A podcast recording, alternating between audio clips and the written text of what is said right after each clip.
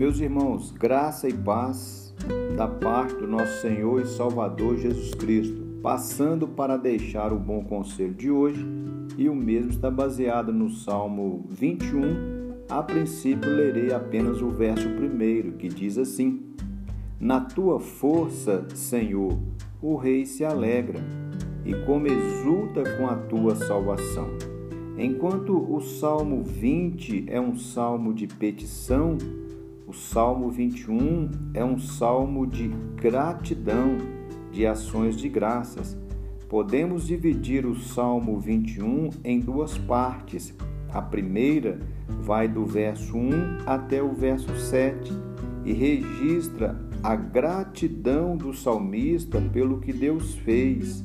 E a segunda parte, do verso 8 até o verso 13, registra o que Deus faria ou estava para fazer em favor do salmista. Quando olhamos para o verso primeiro, nós percebemos que o salmista revela um coração grato a Deus, porque Deus dispensou força, Deus proveu força para que o salmista obtivesse êxito. Olhe novamente para o verso primeiro e você vai perceber o salmista expressando: Na tua força, Senhor. Meu irmão, minha irmã, certamente você tem obtido vitórias na vida.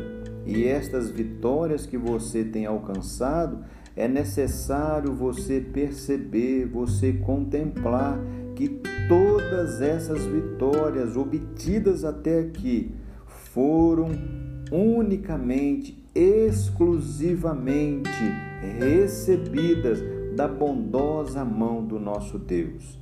É Deus que dá força ao rei, é Deus que dá força aos seus súditos, é Deus que dá força aos seus filhos. Então, eu quero estimular você a buscar força em Deus para vencer as lutas, as adversidades, os problemas da vida Entenda que sem Deus você não tem condições físicas e muito menos espirituais de vencer as batalhas da vida.